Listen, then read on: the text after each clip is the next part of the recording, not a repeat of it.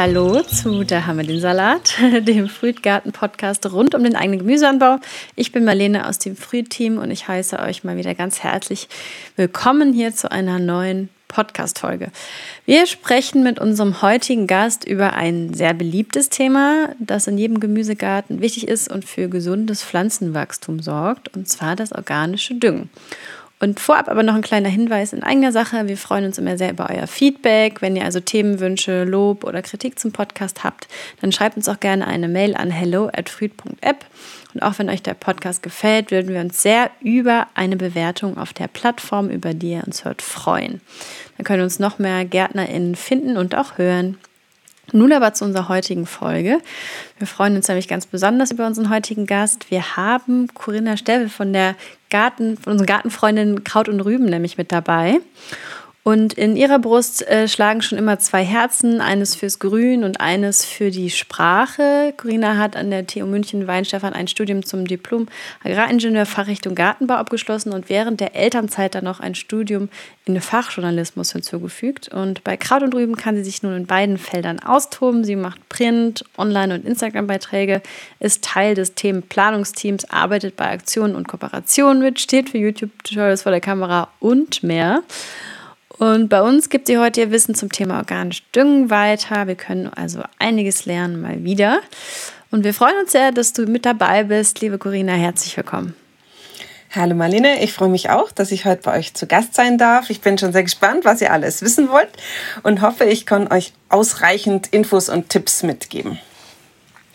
Ja, da bin ich mir eigentlich schon relativ sicher. Bevor ich jetzt aber gleich direkt mit dir in dieses Thema einsteige, ähm, würde ich mit dir wie immer zum Beginn unserer Podcast-Folgen einen kleinen ähm, Check-in machen, also eine kleine Vorstellung mit dir. Wer bist du denn eigentlich? Ähm, stell dich doch mal kurz vor. Ja, du hast ja schon viel gesagt in deiner Einleitung. Also mein Name ist Corinna Steffi. Ich arbeite seit zwei Jahren bei Kraut und Rüben in der Redaktion fest äh, und habe vorher schon ziemlich viel geschrieben und gemacht über grüne Themen, sei es als Selbstständige, sei es auch bei Verbänden für Profigärtner und auch für Hobbygärtner im Buchverlag und sonst wie. Wie du schon gesagt hast, ich habe beides studiert, also Gartenbau die grüne Seite und Fachjournalismus die sprachliche Seite und jetzt verknüpfe ich beides bei Kraut und Rüben in der Zeitschriftenredaktion und Online-Redaktion.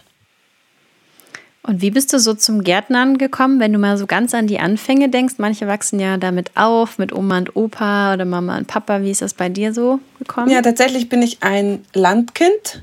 Also ich war nach dem Essen eigentlich immer draußen und habe mich da relativ früh dafür interessiert, was da so wächst und warum es da wächst, wo es wächst und habe äh, da dann auch nachgeguckt, was das ist und ähm, habe dann schon früh so ein Interesse dafür entwickelt und habe das dann sozusagen während der Schulzeit mit Bio und Deutsch bisschen vertieft und später dann wollte ich irgendwas Angewandtes machen mit Biologie. Wollte was Grünes studieren, was aber einen definitiven angewandten Nutzen hat, also nicht nur diese naturwissenschaftliche Seite und bin dann auf Gartenbau gekommen. Das hat mich einfach interessiert, weil es so vielfältig ist. Also Gartenbau studieren heißt nicht Gartenlandschaftsbau, was viele meinen, sondern es ist tatsächlich die äh, es sind diese Anbaufächer wie Zierpflanzenbau, Baumschule, Obstbau, Gemüsebau, Arznei- und Gewürzpflanzen, Weinbau. Man kann da sehr viel machen.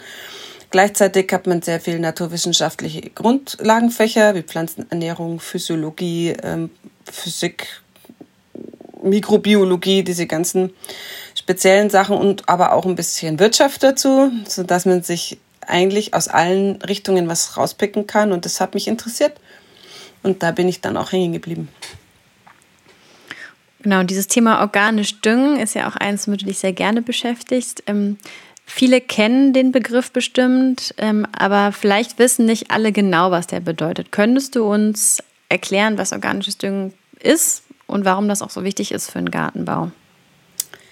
Ja, also organisch düngen heißt, man verwendet Düngemittel, die lebenden Ursprungs sind. Das heißt, äh, entweder aus Tieren oder Pflanzenresten bestehen, im Gegensatz zu Mineraldüngern oder synthetischen Düngern. Die zwei Sachen sind auch nicht dasselbe. Also Mineraldünger ist einfach nur, ähm, sind sozusagen vermahlene Gesteine. Ähm, synthetischer Dünger dagegen ist industriell hergestellt, sind fast immer Salze, wasserlösliche Salze, die schnell von der Pflanze aufgenommen werden können, die aber eigentlich hauptsächlich für die Landwirtschaft eine große Rolle spielen, wo viel und schnell produziert werden muss. Im Hobbygartenbau dagegen ist es oder im Biogartenbau generell, ist es sehr wichtig, dass man organisch düngt, weil organischer Dünger nicht nur den Pflanzen sozusagen dient, sondern auch dem Bodenleben. Man muss sich das so vorstellen, synthetischer Dünger ist wie Fertigessen. Ja, wie Pizza, da kann zwar die Pflanze sich davon ernähren, aber das Bodenleben hat da nichts davon, das ist dann arbeitslos sozusagen. Und bei organischen Materialien muss das Bodenleben, die Mikroorganismen, die Bodenorganismen, die müssen das erst aufspalten und aufschließen, verdauen. Sie leben selbst davon und von ihren Ausscheidungen sozusagen lebt wiederum die Pflanze.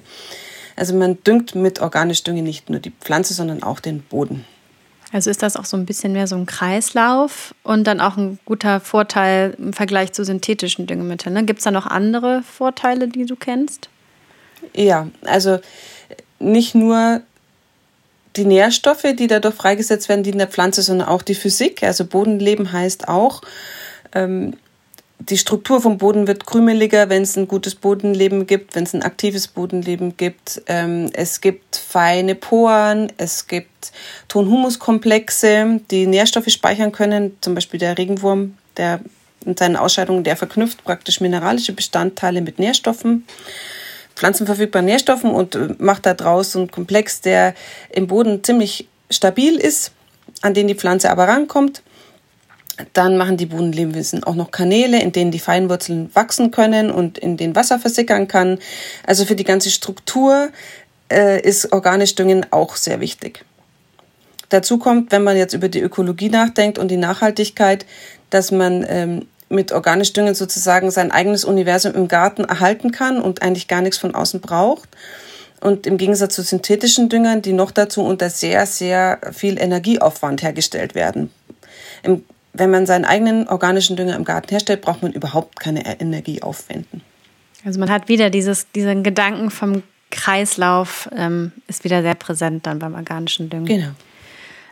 Es gibt ja verschiedene Arten von organischen Düngemitteln, ähm, wie Kompost, äh, Mist, Jauchen, Gründüngung, Hornspenne und so weiter. Könntest du uns einen Überblick über die verschiedenen geben und auch erläutern, was deine Empfehlungen so für welche Situationen sind oder allgemein auch für den Gemüsegarten? Ja, also mittlerweile gibt es ja wahnsinnig viel im Angebot. Der Gartencenter und so, was es da alles gibt. Also die wichtigsten kann ich euch vielleicht mal kurz, ich hoffe, ich vergesse nicht allzu viele. Also es gibt schon mal grundsätzlich feste und flüssige organische Dünger, wobei man sagen muss, alles was fest ist, muss natürlich erst mehr zersetzt werden und ist sozusagen ein länger dauernder, ein Vorratsdünger, während flüssige meist sehr schnell verfügbar sind. Äh, zu den Festen, da gibt es jetzt wieder tierische und pflanzlichen Ursprungs. Äh, die meisten kennen jetzt Hornspäne und Hornmehl zum Beispiel als bioorganische Gartendünger. Die haben sehr viel Stickstoff, alle beide. Hornspäne, die brauchen ein bisschen länger, bis sie zersetzt sind. Hornmehl geht ein bisschen schneller. Beides braucht aber eine bisschen Vorlaufzeit. Schafwolle zum Beispiel hat sehr viel Stickstoff auch und ist ein Langzeitdünger, der für Starkzehrer wie Tomaten zum Beispiel sehr gut ist, wenn man den gleich am Anfang mit einarbeitet. Dann gibt es die ganzen Arten von Mist und Dung, also Schaf, Rind, ähm, Huhn, Pferd. Jeder von diesen Misten hat gewisse Vor- und Nachteile. Also die, die, setzen sich ein bisschen anders zusammen, je nachdem natürlich auch, was das äh, Tier frisst. Vogelmist zum Beispiel ist immer sehr reich an Phosphat, während jetzt Rindermist ziemlich äh, stickstoffhaltig ist und auch viel Kalium enthält. Ähm, was gibt's auch? Es gibt jetzt auch so ganz moderne Dinge wie Insect Stress, also das sind Ausscheidungen von Insekten, aber wie gesagt, das ist sowas, was man wieder kaufen müsste und ähm, ja, und was vielleicht weiß Gott woher kommt. Wohingegen jetzt so Mist und, und Schafwolle und Hornspinne jetzt eigentlich auch die gibt es auch regional zu beziehen. Dann pflanzlich, feste pflanzliche Sachen sind sowas wie hm, Leguminosenschrot zum Beispiel, Erbsenschrot ähm, oder auch ähm, eben Kompost. Kompost kann man ganz easy selber herstellen und ist eigentlich auch so eine Art je nach Stadium ein Langzeitdünger oder ein schnell wirkender Dünger. Da können wir nachher vielleicht noch drüber sprechen. Mhm. Ähm, und natürlich auch Gründüngung oder Mulch ist eigentlich ein äh, fester pflanzlicher Dünger. Und zu den Flüssigdüngern, da gibt es sowas wie Vinasse zum Beispiel oder Melasse. Das sind Sachen, die fallen bei der Zuckerherstellung in der Industrie an. Das ist praktisch ein Abfallprodukt, das man ganz gut verwerten kann, weil es auch viel Stickstoff und Kalium enthält. Und man kann natürlich auch Sachen selber machen, Flüssigdünger, zum Beispiel Komposttee, Pokashi-Saft oder Jauchen aus verschiedenen Kräutern. Brennnesseljauche, Beinwülljauche, Ackerschachtelhalmjauche. Also meine Empfehlung, weil du gefragt hast, was ich jetzt empfehlen würde, so als ist so ein bisschen ein Mix. Also ich würde zum Beispiel eine Gründüngung über den Winter empfehlen, die im Frühjahr unterzuarbeiten, dazu ein bisschen Kompost ausbringen als Startdüngung dann muss man natürlich gucken, was habe ich vor anzupflanzen. Ist das ein stark, mittel- oder schwachzehrer? Bei den Starkzehrern, die kriegen ein bisschen mehr Kompost, die Mittelzehrer ein Schäufelchen weniger und so weiter. Und dann würde ich für die Starkzehrer noch ein bisschen Hornspäne oder sowas deponieren und dann erstmal ein bisschen warten und gucken, wie sich die Pflanzen entwickeln. Und wenn man dann im Sommer sieht, ah, die Fruchtgemüse könnten vielleicht noch ein bisschen was vertragen, dann würde ich mit Flüssigdünger wie Jauchen oder so nachdüngen. Okay, und das kommt ist natürlich auch nochmal abhängig so ein bisschen von dem Boden, den man hat. Da können wir gleich nochmal drauf schauen. Mhm. Vorher würde ich gerne nochmal mit dir auf den Kompost schauen, weil du gesagt hast, je nach Stadium kann man den auch anders verwenden. Könntest du da nochmal ein bisschen drauf eingehen? Ja, also wenn man zum Beispiel jetzt einen Kompost hat, der noch nicht ganz durchgerottet ist, dann mm, setzt der noch mehr Nährstoffe frei da ist aber auch noch mehr im Gange. Also den könnte man zum Beispiel entweder im Herbst schon aufs Beet aufbringen, dass sich der über den Winter zersetzt, auf dem Beet direkt. Und dann im Frühjahr schon Nährstoffe zur Verfügung steht, stellt. Man könnte aber auch jetzt ganz verrotteten, schon durchgerotteten Kompost, da ist schon viel umgesetzt, vielleicht habe ich es auch schon ausgewaschen, der eignet sich auch für ähm, Pflanzen, die nicht so viel Nährstoffe brauchen. Und dann ist es nochmal die Frage aus, was genau ist der gemacht, der Kompost. Also wenn ich so einen schönen gemischten Kompost habe, der hat meistens viel Stickstoff, viel Phosphat, viel Kalium, also eigentlich viel von allem. Wenn ich dagegen sowas wie Laubhumus extra angesagt, ersetzt habe, also Laubkompost, nicht Humus, Laubkompost angesetzt habe, äh, dann ähm, eignet sich der zum Beispiel auch als Aussaaterde im Frühjahr, weil der nicht so viel Stickstoff beinhaltet. Mhm. Okay, also an alles Könner, alle, die alle, die Platz haben und die Möglichkeit haben, ran an den Kompost, würde ich sagen. Wir haben auch schon ja. mal zum Thema Kompost anlegende Podcast-Folge gemacht, zum Thema Boden und Pon äh, Kompost ähm, speziell. Wenn euch das Thema interessiert, könnt ihr da auch mal reinhören. Ein kleiner Tipp am Rande. ähm, äh, Du hast jetzt auch schon über das Thema Gründüngung gesprochen, also auch Pflanzen, ähm, die man auch nutzen kann, dann, ähm, wenn man die anbaut. Aber es gibt ja auch oft ähm, die Möglichkeit, dass man irgendwelche Pflanzenreste wie Grasschnitt oder Heu oder Stroh noch andere Materialien zum Mulchen nutzt. Könntest du was zum Thema Mulchen sagen und auch wie das mit dem Düngen so zusammenhängt und auch im Zusammenspiel funktionieren kann? Ja, Mulchen ist eine sehr wertvolle Möglichkeit, ähm, die Pflanzen gleichzeitig zu düngen und vor Unkraut zu bewahren und sozusagen sich das Gießen zu sparen. Also im Sommer Mulchen heißt, man bedeckt den Boden mit äh, Material, kann auch anorganischen Ursprungs sein, aber besser ist organischen Ursprungs, denn dann können die Bodenlebewesen das gleichzeitig verarbeiten und schön langsam als Dünger verwenden für die Pflanzen. Mm, dadurch entweicht auch weniger Wasser aus dem Boden, also man schützt gleichzeitig die Bodenfeuchte, was wiederum dem Bodenlebewesen hilft, die Sachen umzusetzen. Ähm, Grün, also Mulch, organischer Mulch Besonders jetzt sowas wie Rasenschnitt ist ja feucht und enthält viel Stickstoff. Der eignet sich also eben als leichte Düngung. Andere Sachen wie Stroh, Rindenmulch oder Hackschnitzel sind ein bisschen mit Vorsicht zu verwenden, denn die haben ein sehr weites C zu N-Verhältnis, also ein sehr weites Kohlenstoff-Stickstoff-Verhältnis. Das heißt, es ist ganz viel Kohlenstoff drin und ziemlich wenig Stickstoff. Und die Bodenlebewesen brauchen sehr viel Stickstoff, um diesen ganzen Kohlenstoff umzusetzen. Und den Nehmen Sie erstmal aus den oberen Bodenschichten. Das heißt, es kann sein, wenn man jetzt seine Pflanzen mit Stroh mulcht oder mit Hackschnitzel mulcht, dass die Bodenlebewesen zuerst einmal den Pflanzen den Stickstoff wegfressen, sozusagen, und dann auch für Mangel sorgen. Das heißt, wenn man mit Stroh mulchen möchte, was ganz gut ist für die Bodenstruktur, sollte man gleichzeitig irgendeinen stickstoffhaltigen Dünger deponiert haben oder dazugeben, damit es nicht zu Mangelsymptomen kommt.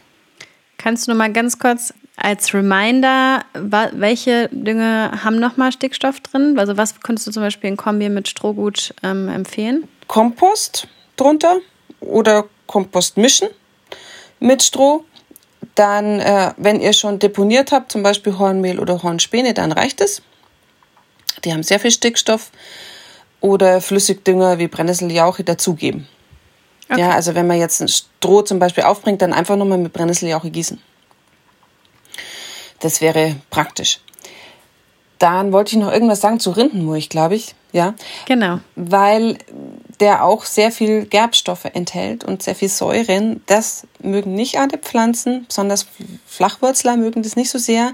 Also Rindenmulch würde ich eher empfehlen für, als Mulch für Gehölzpflanzungen, die schon eingewachsen sind oder für, ja, für Wege und sowas. Mhm. Also weniger jetzt fürs Gemüsebeet. Okay, gibt ja auch genug andere Alternativen, wie du gerade auch ähm, aufgezeigt hast, die man da nutzen könnte. Ja, zum Unkraut zum Beispiel. Ihr könnt auch alles Unkraut einfach rausrupfen und gleich liegen lassen. Wenn es nicht schon Samen gebildet hat, dann nicht liegen lassen.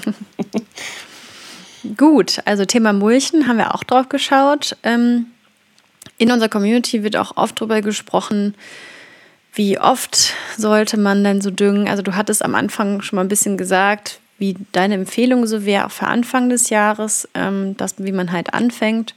Ähm, gibt, willst du darüber hinaus nochmal ein bisschen darauf eingehen, ähm, wie oft man denn düngen sollte? Ähm, und gibt es bestimmte Jahreszeiten, wo man es machen sollte, wann man es nicht machen sollte? Oder wann sollte man auch allgemein nicht düngen? So ähm, gibt es zum Beispiel auch die Möglichkeit, dass der Boden schon total ähm, viele Nährstoffe hat und gar nicht gedüngt werden muss. Ähm, Genau. Ja. Wo fange ich an? Mit den Zeitpunkten. Also ein bisschen hängt es von der Bodenart ab. Wenn man einen sehr schweren, lehmhaltigen Boden hat, der generell viel Nährstoffe halten kann, dann muss man natürlich nicht so oft düngen. Dann kann man dafür ein bisschen Vorrat düngen im Frühjahr und dann einfach zuschauen, wie die Pflanze den verwendet.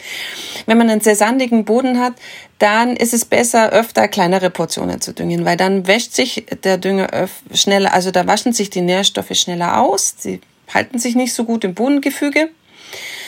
Ähm, Gleichzeitig muss man nach, Bedarf, nach dem Bedarf der Pflanzen schauen. Die Pflanze hat im Frühjahr und Frühsommer den höchsten Bedarf an Nährstoffen, weil sie da wachsen muss. Also besonders wenn man im Gemüsegarten guckt, da ist das meiste Wachstum im Mai, Juni, Juli. Und danach geht's eigentlich meistens schon an die Reife. Es sei denn, man hat jetzt Fruchtgemüse, die dann noch sehr viel Früchte bilden müssen, die brauchen dann auch noch Stickstoff. Deswegen habe ich vorher mal gesagt, wenn man, da muss man ein bisschen gucken, ob man dann noch flüssig nachdüngt, zum Beispiel mit Vinasse oder mit Brennnesseljauche oder sowas. Weil die natürlich bis August, September noch Früchte bilden und dann ebenfalls noch Stickstoff und sowas brauchen und Phosphor brauchen. Aber die Hauptdüngung sollte man eigentlich im Frühjahr machen, als Startdüngung. Man kann im Herbst noch ein bisschen was für nächstes Jahr machen, zum Beispiel eine Gründüngung ansehen oder eben so halb verrotteten Kompost schon mal unterarbeiten. Das, aber eigentlich ist es auch die Vorbereitung für eine Frühjahrsdüngung. Und in welchen Monaten ungefähr, wenn man jetzt mal so vom Durchschnitt ausgeht äh, in Deutschland oder im Dachraum? Ja, also sowas, was länger braucht zum Umsetzen, wie jetzt äh, Hackschnitzel oder äh, Hackschnitzel sage ich schon, Hornspäne oder Schafwolle die darf man ruhig schon im März, April dann ausbringen, damit die Bodenlebewesen, sobald es wärmer wird, Zeit haben, das umzusetzen. Ja. Ähm, schnell verfügbare Dinge, die reichen dann wirklich kurz vorher. Also einen Kompost auszubringen, das reicht zwei, drei Wochen vor Pflanzung. Okay, also einfach mal so ein bisschen schauen, womit ähm, man eigentlich düngt und dann einfach die Zeiträume für sich auch, weil je nachdem, was man anbaut, fängt man ja auch früher an, Sachen zu pflanzen oder auch später, ne? Ja, also ich zum Beispiel persönlich, ich mache das in einem Aufwasch mit den Staudenbeet abräumen vom letzten Jahr. Sozusagen immer, wenn ich das alte Zeug abschneide, dann gebe ich gleichzeitig schon den Kompost drauf, damit ich dann ein paar Wochen später was Neues pflanzen kann. Ja, auch ein guter Tipp. Also man macht sich so ein bisschen seinen Plan für den Garten. Da sind wir auch große Fans von. Bei Fruit kann man ja auch seinen Gemüsegarten planen, um einfach eine Übersicht ähm, zu haben, wann macht man eigentlich was. Ja. Also nochmal ein kleiner Hinweis an dieser Stelle, wer die App noch nicht kennt. Schaut mal rein. Am Ende ähm, der Podcast-Folge sage ich auch nochmal, wo ihr die finden könnt. Und wir werden natürlich alle Links in die Shownotes packen.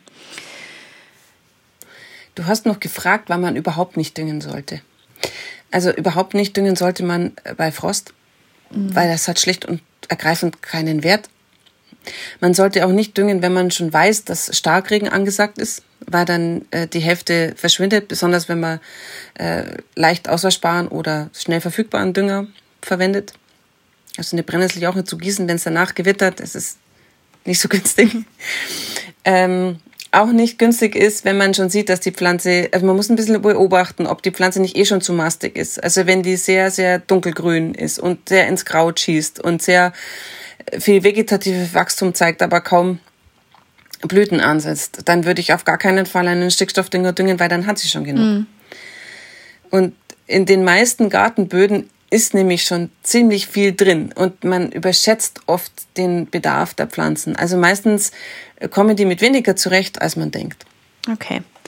Ähm, da komme ich gerade so ein bisschen auf die Frage, ähm, wo du gerade das angesprochen hast mit dem Pflanzenaussehen. Wie sieht man denn, wann man düngen muss? Also, also ich kenne das, dass es ja so ein paar ähm, Indikatoren gibt, wo man so denkt, ah, da ist, stimmt irgendwas nicht, ähm, wie jetzt total gelbe Blätter oder lila Blätter. Kannst du dazu nochmal sagen, wie man erkennt, wann man düngen sollte oder kann man das erkennen?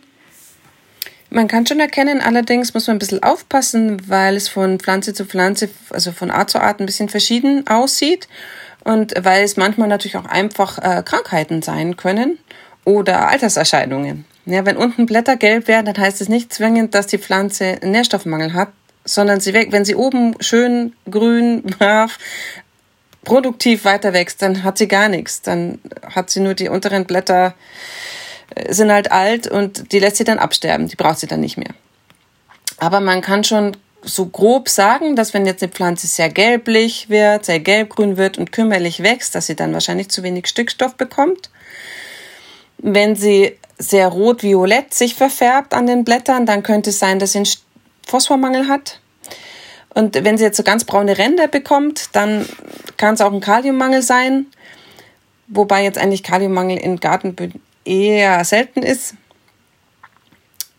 Und gleichzeitig muss man ein bisschen aufpassen. Manche Symptome sehen aus wie Mangel, es sind aber eigentlich gar keiner, beziehungsweise es sind einer, aber sie, es liegt nicht daran, dass zu wenig im Boden ist. Jetzt zum Beispiel bei Blütenendfäule oder bei, ähm, bei sehr gelben Blättern. Da kann es auch sein, dass die Pflanze zu wenig Eisen bekommt. Dann ist aber oft nicht zu wenig Eisen im Boden, sondern der pH-Wert ist zu hoch und die Pflanze kann das Eisen nicht aufnehmen. Und bei Kalzium ist es ein bisschen ähnlich. Das, meistens ist genügend Kalzium im Boden, aber die Pflanze bekommt zu wenig davon, weil sie zu wenig Wasser bekommt. Also jetzt, wenn sehr heiß ist zum Beispiel, muss man bei Tomaten darauf achten, sie regelmäßig zu gießen. Nicht viel zu gießen, sondern regelmäßig zu gießen. Das heißt zum Beispiel über eine Tröpfchenbewässerung sodass sie immer wieder äh, Wasser nachkriegt und dann kriegt sie auch genügend Kalzium nach. Weil das löst sich dann im Boden und die Pflanze nimmt es mit auf. Ja, zum Thema ähm, dieser Faktoren, die noch mit reinfließen können in den Mangel, also je nachdem, was so im Boden vorhanden ist, passt ganz gut meine nächste Frage. Es wird nämlich oft bei uns in der Community diskutiert, ob man eine Bodenprobe machen sollte. Also sollte man, ähm, bevor man loslegt oder auch wenn man jetzt schon losgelegt hat und man merkt, es funktioniert nicht so, wie man möchte, oder wenn sich das vorgestellt hat, ähm, sollte man eine Bodenprobe machen, um zu analysieren, wie der Boden eigentlich so aufgebaut ist, was da so drin ist. Unbedingt. Also ähm, ein bisschen was kann man selber machen. Man kann selber gucken, ob man einen sandigen oder lehmigen Boden hat. Um mal zu gucken, muss ich öfter düngen oder weniger oft. Das macht man einfach mit dieser Kügelchenprobe, ja, dass man die, dass man feuchten Boden zwischen den Händen reibt und guckt, kann ich eine Wurst machen, kann ich ein Kügelchen machen je formbarer die Erde ist, desto, also desto weniger sie bröselt, je formbarer sie ist, desto mehr ähm, Schluff und Lehm ist in der Erde. Das heißt, desto schwerer ist der Boden, desto besser kann er Nährstoffe und Wasser halten. Ähm, desto weniger Luftporen enthält er aber auch. Ähm, dann kann man selber noch pH testen mit so Testsets. Das finde ich aber ein bisschen ungenau oft. Also ich habe selber schon öfter probiert und es ist ein bisschen so eine Sache, wo und wie man auch die Bodenprobe nimmt und ob man das ähm, an verschiedenen Teilen gemacht hat oder wie man das, man kann es auch nicht so ganz genau ablesen an der Farbe, ja, wie der pH-Wert ist so, nur so eine Richtung.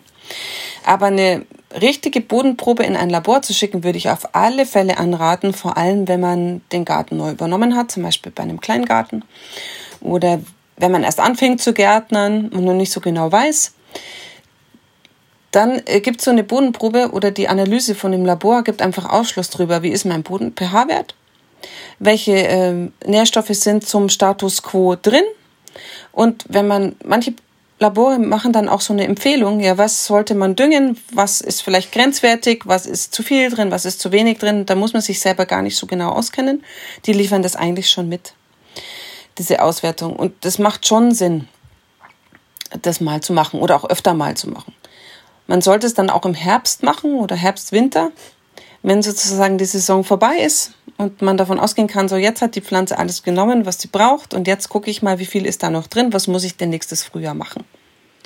Und ähm, weißt du, ob das manchmal vorkommt, dass die Böden auch zu viel gedüngt sind, also überdüngt sind? Das ist, glaube ich, sogar meistens der Fall. Also vor allem im Hausgartenbereich mit äh, Phosphor und Kalium. Meistens ist zu viel drin, weil auch äh, Kompost sehr viel äh, Phosphor mitbringt und Kalium mitbringt und die Pflanze meistens so viel davon gar nicht braucht. Was nicht so schlimm ist, weil das auch nicht so arg ausgewaschen wird. Das reichert sich eben eher an, deswegen bleibt es im Boden, während der Stückstoff mal flöten gehen kann. Äh, so eine Bodenprobe, wenn man die in, im Labor analysieren lässt, zeigt aber auch ganz genau, eben wie viel von was drin ist und dann kann man auch punktuell und bedarfsgenau nachdüngen. Also man kann auch sehen, ah gut, ich brauche jetzt eigentlich kein Phosphor mehr, ich brauche nur Kalium oder ich brauche nur Stickstoff, weil es gibt ja auch Einzelnährstoffdünger oder Dünger, die eben sehr viel von einem beinhalten und sehr wenig von was anderem. Und das kann man dann besser entscheiden, wenn man so eine Analyse vorliegen hat. Okay, das wäre also ein, ein ähm, Tipp, den man sich mitnimmt aus dieser Folge. Macht eine Bodenprobe, wenn ihr sie noch nicht gemacht habt. Ähm, hast du noch weitere, ähm, weitere Tipps oder noch einen Rat für alle ZuhörerInnen, ähm, die du mit auf den Weg geben möchtest, wenn man sich jetzt mit diesem organischen Düngen beschäftigen möchte, auch dass sich dafür interessiert und damit ähm, beginnen möchte? Ja, also auf alle Fälle mal einen großen Komposthaufen anlegen, wenn es irgendwie möglich ist. Dazu gibt's natürlich jede Menge Medien auch im, oder Bücher auch im Internet zum organisch Düngen, Videos, Tutorials, die man sich angucken kann. Man kann alles Mögliche anfangen, wenn man, wenn man Lust und Zeit hat, Bokashi zu machen oder eben auch ähm, verschiedene Einzelkomposte äh, anzusetzen, zum Beispiel saure Komposte für Heidelbeeren oder sowas. Man kann, wenn man jetzt ganz neu ist, muss man sich auch nicht so einen argen Kopf machen. Man kann auch einfach mal ausprobieren.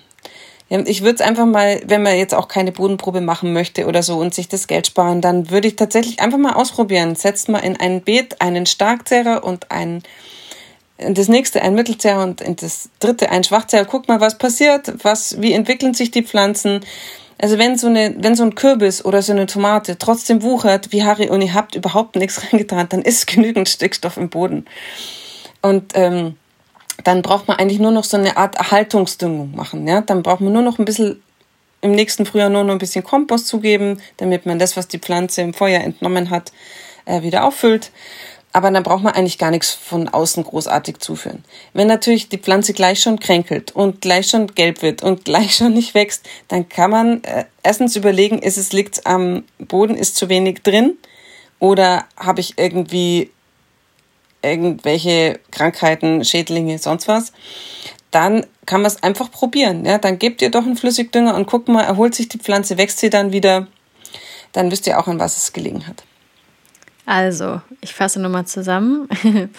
Bodenprobe, Kompost anlegen und gut beobachten. Ne? Also das war jetzt das Letzte, was ich so bei dir mitgenommen habe, dass man einfach schaut, ähm, was passiert denn mit meinen Pflanzen, was haben die vielleicht, ähm, wo wächst welche Pflanze gut und dann einfach anpassen und ausprobieren. Ich meine, man muss ja auch seinen Garten so ein bisschen kennenlernen, schauen, wie der so ähm, rund läuft, sag ich mal. Und das gehört ja einfach immer dazu. Ich glaube, das sagt fast auch jeder Gast, der bei uns ist, ausprobieren, ausprobieren, ausprobieren. Ja, es liegt ja nicht nur am Boden und an den Nährstoffen. Es liegt ja, ja auch am Wetter, ne? also am äh, Klima, am Wetter. Es liegt ein bisschen am Jahr. Jedes Jahr ist anders. Manche Jahre sind Gurkenjahre, manche Jahre gar nicht. Ja, es Ich habe dieses Jahr Gurkenschwimme. Aber man muss immer beobachten und es macht ja auch nicht so viel aus, wenn man ehrlich ist. Also im Hobbygarten, naja, dann, äh, wenn man es ein Jahr nicht geschafft hat, eine Pflanze so toll zu ernähren, dann weiß man es fürs nächste Jahr und dann gibt's halt nächstes Jahr mehr Tomaten.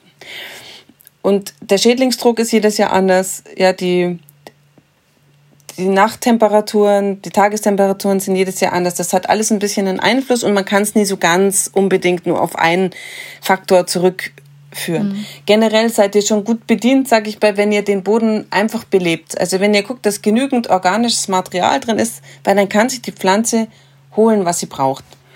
Und ähm, dann fährt man auch wenig Gefahr, dass man überdüngt mit organischem Material.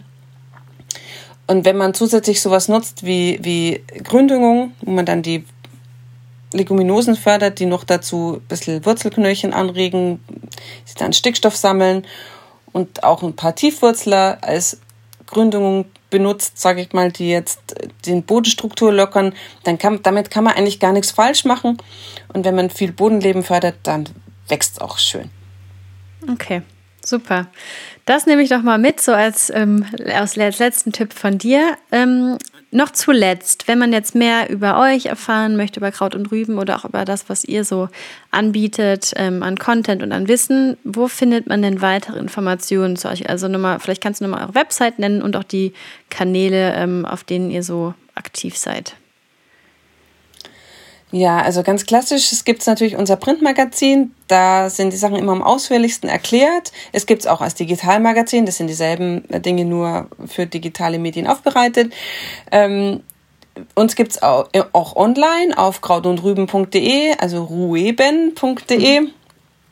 Da findet ihr kurze, knackige Infos zu allen möglichen Themen. Uns gibt's auch auf Instagram und man kann auch Videos angucken, Tutorials von uns zu Arbeiten wie Himbeeren schneiden, Apfelbaumschnitt, äh, Hochbeet anlegen, Kompost, Mulchen. Zu den großen Themen haben wir so Tutorials gemacht, die kann man sich auf YouTube angucken, auf unserem YouTube-Kanal Kraut und Rüben. Wie gesagt, das werde ich alles verlinken in den Shownotes, dann kommt ihr da auch schnell hin.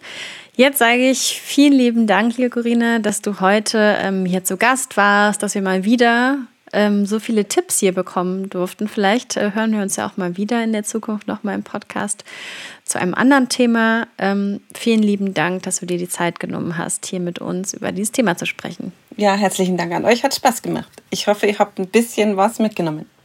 Ich auf jeden Fall. Das war's für heute mit Da haben wir den Salat, unserem Podcast rund um den eigenen Gemüseanbau. Äh, schaut doch auch mal in unserer Früht-App vorbei. Da findet ihr in kurzer Zeit all das Gartenwissen, was ihr für den Anbau von eurem eigenen Gemüse braucht. Ihr könnt eure Beete planen, ihr könnt alles Mögliche über gute, schlechte ähm, Pflanznachbarn ähm, auf einen Blick ähm, sehen. Ihr könnt euch mit HobbygärtnerInnen austauschen und schauen, was bei denen eigentlich so im Garten passiert. Gerade wird ganz viel geerntet zum Beispiel und sich da über die Freude im Garten ausgetauscht. Also schaut mal vorbei. Die App findet ihr im App Store oder unter www.fruit.app. Bis dahin ähm, wünschen wir euch ganz viel Spaß beim Gärtnern und eine erfolgreiche Ernte. Bis zum nächsten Mal. next time.